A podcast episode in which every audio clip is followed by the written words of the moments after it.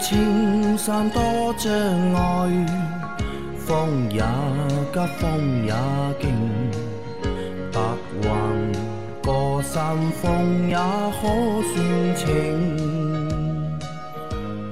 莫说水中多变幻，养车修车乐趣多，开车用车没烦恼。大家好，欢迎收听老秦汽修杂谈，我是老秦。大家好，我是老秦的小工杨磊啊。我们今天的节目接着昨天继续啊。第一条是秦老师好，最近的几期节目里面经常提到吉利，我是吉利的老用户啊。零八年买的吉利远景啊，逆向或者说仿造花冠的那批车，才六万多块，开了二十八万公里。一六年换了吉利的 X 六手动一点八 L 的啊，全部半期才八万。我的实际驾驶感受还可以的，小毛病不少，比如塑料异响，还找不到原因之类的。但是整体说，我感觉对得起这个价格，可能是我运气好，我这车相当的皮实。从没把我扔在路上，我超爱自驾的，开着这辆 X 六跑过西藏，去过珠峰大本营，穿过可可西里，走过新疆，到过内蒙大草原，在平均海拔四千五百的唐古拉山也一样能跑，在到处是土坑的昆仑山也一样能过。家里还有一辆 K 五啊，对比 K 五，吉利确实有差距，往车里一坐。从噪音控制到发动机共振到内饰设计，都能明显的感觉到档次差一截，但想想价格也就平衡了啊！这是一个我们听友啊，也是一个吉利的车主，而且买过两台吉利，这个我觉得蛮少的。那很多消费者可能就是在买第一台车的时候啊，可能在十年前或者十几年前，因为经济的原因啊，就是买第一台车可能预算有限，在那个时候呢，就是选择了就是。自主品牌，对吧？但是如果你说买完一台车，那后面再换一台同品牌的，对吧？那这个这个是比较少的。那这个说明什么呢？说明当时这个车啊，就你买第一台车啊，可能这个品牌或者这个车型啊，是给你留下了一些好的印象。嗯，所以你在考虑再换第二台车或者增购的过程当中啊，你还会考虑同样的品牌，对吧？那其实，在我们的眼里，在大多数的。消费者或者是大多数用户眼里啊，那可能以前的吉利啊，我们都不太喜欢，都觉得不怎么好，对吧？不管是外观，对吧？还是内饰，还是这个车本身的可靠性或者是质量，都不太好，对吧？那反而现在的呢，我们更容易接受。但是你看，他就是一个老吉利的用户，对吧？那喜欢吉利的车型，对吧？给那个车给他留下了比较不错的印象。那我觉得这个也是好事情，啊，这个也是好事情。如果那如果说，吉利真如真如我们说的，就是那么糟糕，对吧？那么不堪的话，那我想呢，吉利也不可能就是走到现在，对吧？或者是走到现在做的这么大。然后你说这个和 K 五的，对，不一样。家你那个车多少钱？你那个车八万块钱，对吧？全部办完八万块，对吧？然后 K 五你当时买的话，随便怎么样，再便宜也要个十五六万，对吧？一台车买两台了，对吧？那这个。钱不骗人嘛，对这个东西是会有差距的啊。好，那这个是过了啊。来，再下一条。三位老师好，这么接地气的节目让我了解了很多汽车各方面的知识。谢谢你们，加油！咨询个问题啊，自己是个油车马六，比较喜欢户外，有时候睡在车上，但是夏天吃不消。听说可以加装一个十二伏压缩机还是什么的，然后车上加个大电瓶，停车的时候用这个电瓶供电，让原车的空调运转起来。老师能不能详细介绍一下，是不是可行？谢谢。加个十二伏的压缩机啊？嗯。电驱动的压缩机。嗯。那你怎么接入你车上的空调系统呢？两个压缩机并联吗？嗯。你那个压缩机放在什么位置呢？因为空调工作的话，它需要启动发动机的。对的，因为燃油车的空调泵的动力来源是发动机嘛，对吧？由曲轴来提供动力。那 你这样的话不太好改啊，搞不了，对吧？不太好改啊，对吧？你两个两个压缩机并联，那你空调管路也要改造，对吧？你那个压缩机放在什么位置呢？太多的问题要解决了。啊，而且你说加个大的电瓶，你大的电瓶你要准备多少电？啊，这个电要多，这个电瓶要多大？啊，对，你装在哪里？不太可能。你听谁说的？这个提出这个说法的人脑洞蛮大的。人家房车上面，对吧？嗯可以搞这个，对吧？单独做一套这个空调系统它，两套空调系统，啊，它两套，对吧？但是你在轿车上面去做这个改动的话，意义就不大了，就，而且好像也改不了。不太好改。而且我想啊，就你一年对吧，有多少天是会睡在车上面，对呀、对吧？如果一年就十多天，对吧？你去改这个东西啊，意义啊也不太大。对，啊，这个我们搞不了啊，搞不了。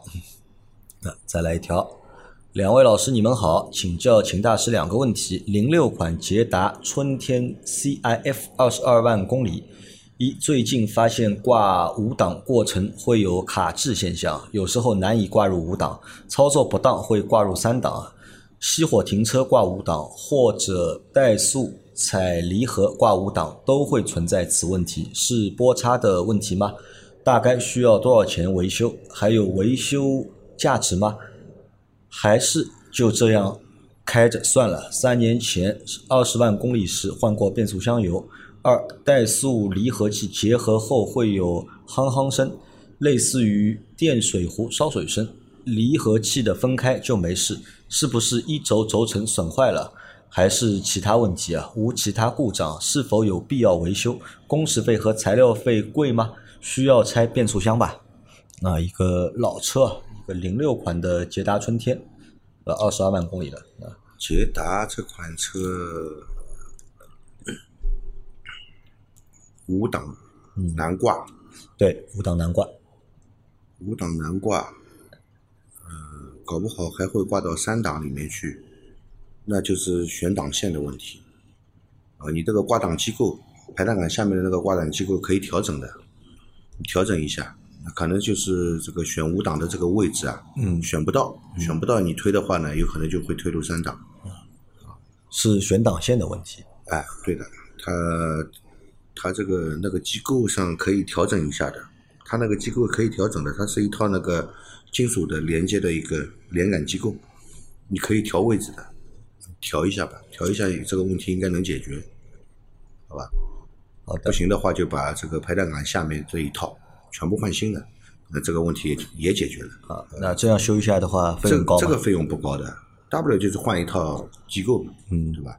费用不高。这个费用不高的，但是你那个一一轴轴承响，嗯，那要抬变速箱了一周轴承响是要抬变速箱。啊，那肯定是要抬变速箱的，啊好吧？变速箱抬下来要分解的，要要更换一轴轴承的，这个是要花点钱的。啊那他这个零六款的对吧？二十二万公里的车，嗯，他想问还有没有维修的这个价值啊？零六款嘛，零六款是国几啊？国三，嗯国三目前来说还没淘汰。嗯，如果这辆车你开的没也没其他问题，就这点问题的话，修一修还能再开的。预估一下修修大概需要多少钱？这个不好说，你又不知道你当地的那个修理厂怎么给你修，会比残值高吗？会比这台车的残值高吗？应该不会比残值高。应该不会比这台车的残值高毕。竟手动变速箱维修费不像自动变速箱这么高。好的啊，好，再来一条。老秦你好，最近一直在玩一个游戏叫《地平线》的拟真赛车游戏，不知道你有没有听说过？在里面我发现一个问题啊，就是里面的自动挡车子每次换挡都会在转速拉到红线的时候换挡，不过红线呢就一直在这个档位。可是我们日常的车子该换挡逻辑可不是这样的，要是一直拉到红线换挡，我感觉这发动机寿命也不会长。所以总结了一个问题：现实中像游戏里一样拉到红线才换挡的车多吗？谢谢解答。那就是以前我们玩摩托的时候嘲笑人家的话嘛，说这个人只会加油门，啊，不没会技术，啊，对吧？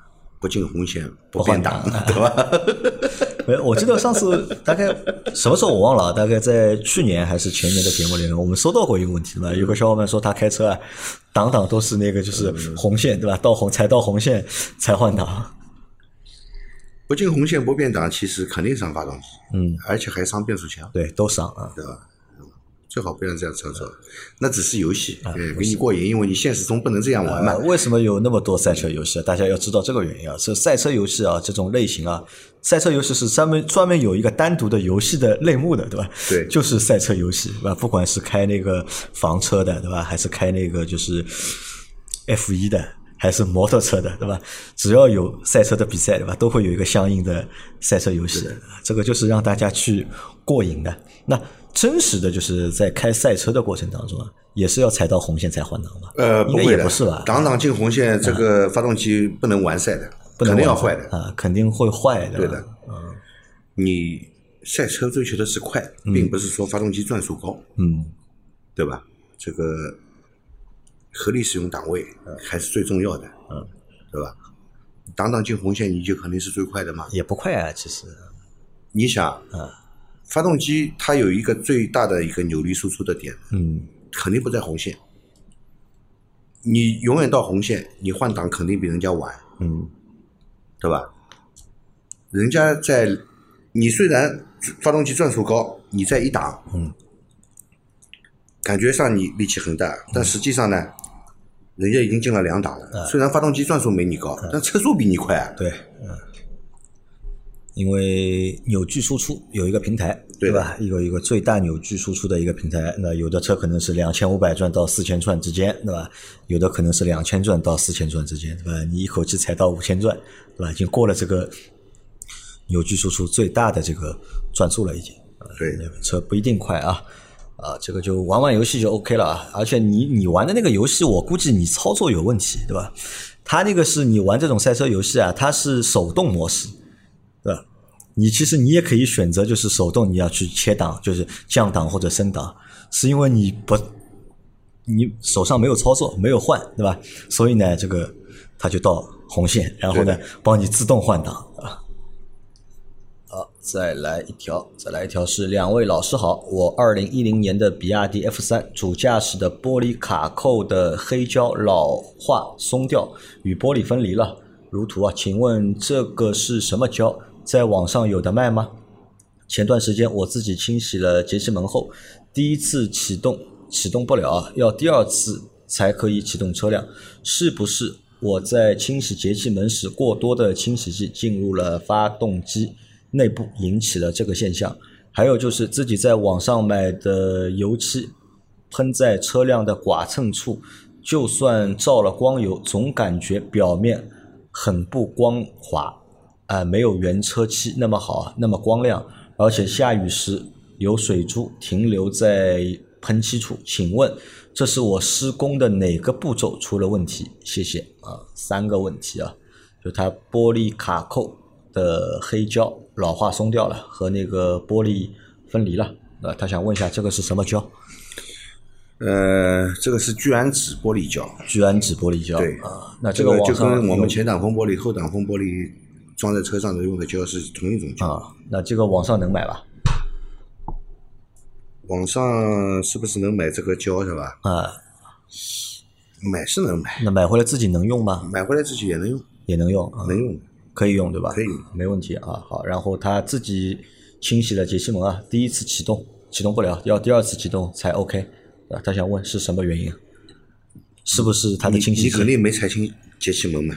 就在上面洗。嗯。呃，过多的这个清洗剂流入了这个进气气管，嗯，被吸入发动机以后，混合比过浓，它没办法点着嘛，嗯，对吧？没办法点着，不建议你这样洗啊！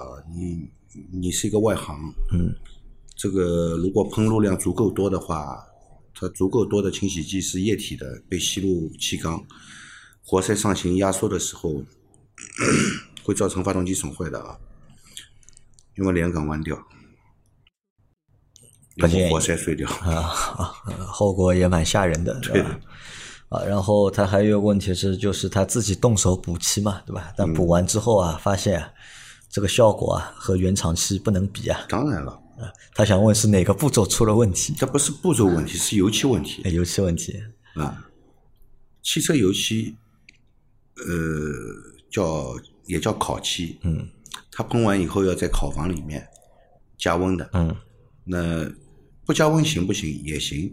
它这个油漆里面是有固化剂的，就是时间长一点。那么烤一下呢，表面更光亮，对吧？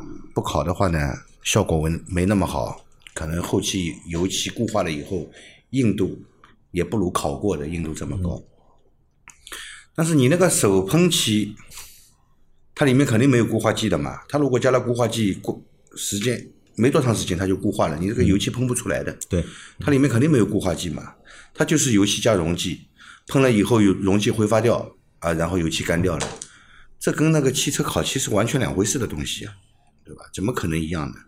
不一样啊，啊所以不是步骤问题，对吧？是东西不一样，对吧？所以做出来的效果啊也不一样啊。好，再来一条。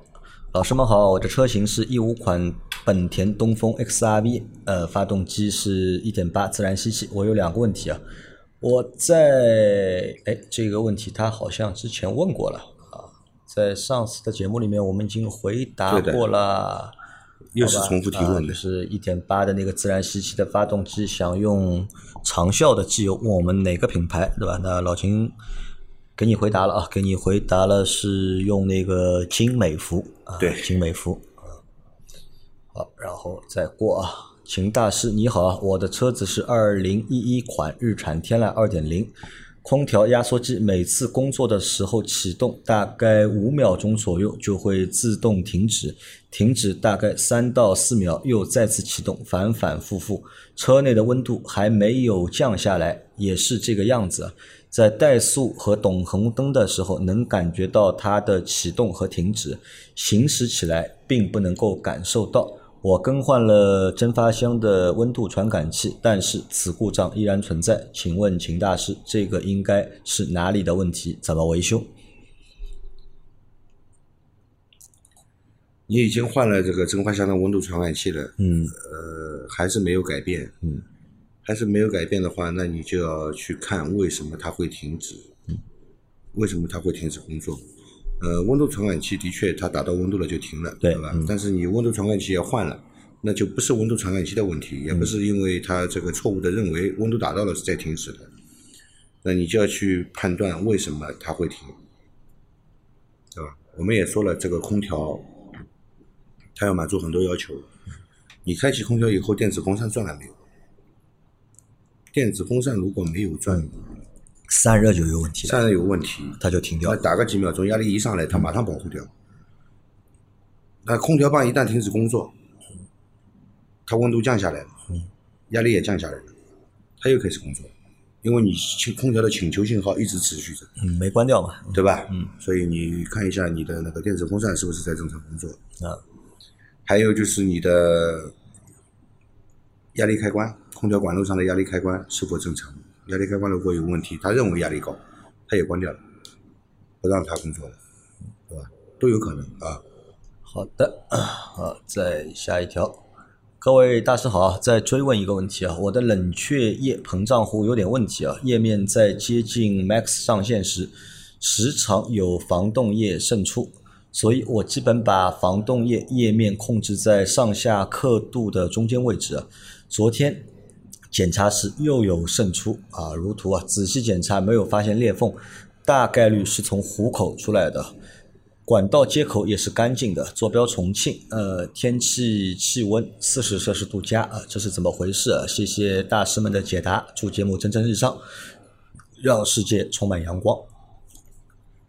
你把膨胀水壶盖换了吧，这个是膨胀水壶盖子的问题它，保压保不住。保压保不住，所以就是即使你液位是在刻度的当中，对的吧？因为它保压保不住，对，保压保不住，它这个液位到时候就会上升。就会上升。啊，热车的时候，温度上来的时候就会溢出。啊，啊这其实也是一个蛮典型的关于防冻液少掉了，对的啊，到底去哪里了？有没有漏掉？对，对吧？找不到漏点啊，其实就是这个盖子的问题，对吧？把盖子换掉就 OK 了。对的。啊好的，来再下一条。呃，秦大师好啊，我新购入宝马 X 五啊，请问新车磨合期有多少时间？新车磨合期最高车速有限制吗？或者新车磨合期有哪些注意事项？感谢解答。新车磨合期对吧？新车磨合期多长时间在六到八千公里之间。六到八千公里，对啊就是你要开六到八千公里。对那在这六到八千公里里面，车速有没有限制啊？呃，最早的五百公里最重要。嗯，最早的五百公里呢，尽量控制在每小时六十公里以内。每小时六十公里以内。对，最好是这样，就是在市区低速行驶。那这个我们到底是对转速的要求高高一点，还是对车速的要求高一点？嘛，自己会升档的嘛，对吧？你只要控制好车速，转速也就控制好了嘛。啊，理解啊。那然后还有什么注意事项？我之前说不要重载，对吧？呃，不要超载，嗯，尽量不要满载，嗯，不要满载。对。然后最早的五百公里尽量控制一下，啊，脚头轻一点。对的，就前面五百公里要多注意。对的，那其他的话就还是正常使用，对吧？就你只关键是不要那个超载，不要满载，对是吧？脚头控制好一点，对的。就 OK 了，就啊。好，最后一条，老板们好，自从这台凌志 CT 两百 H 装了车顶自行车架后啊，它便承受了它不该承受的伤害。平均每个月两次的全车四人四自行车，总高度达到两米五。在这样的情况下，高速一百二十公里巡航下，从原本高速六个油直接飙升到八点八个油。请问，经常持续这样的行驶强度啊，会不会对发动机有所伤害？在保养方面，需不需要进行改变？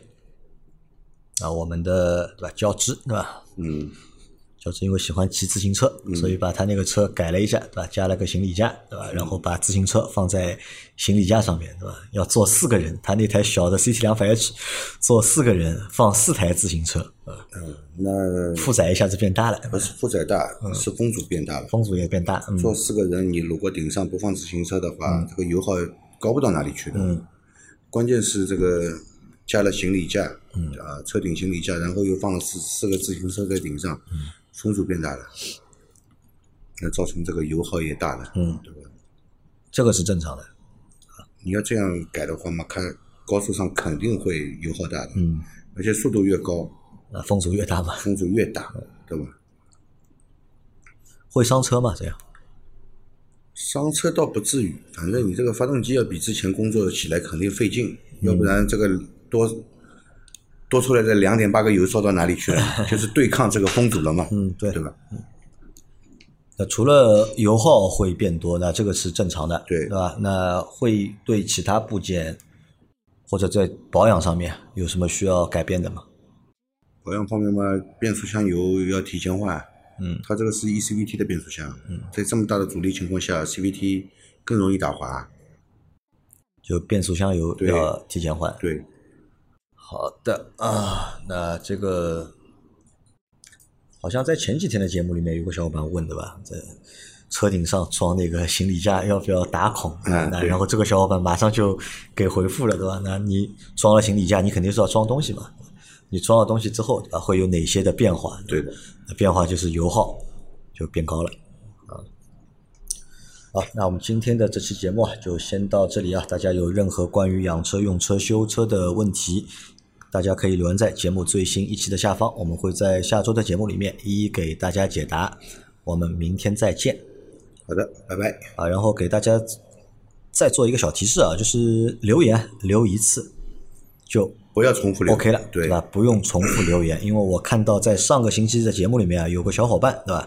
每天留一条，对吧？每天留一条，那留了一条什么言呢？是他想买车，他留了一个就是选车的问题，他想买一个 SUV，对吧？他的要求呢就是内饰要好看，啊，然后呢动力要好，并且呢要油耗要低，对吧？他每天重复，那么留了一条，每天重复留了一条的，因为这种问题是老秦最不愿意回答的一个问题，好吧？啊，那我们明天再见啊，拜拜。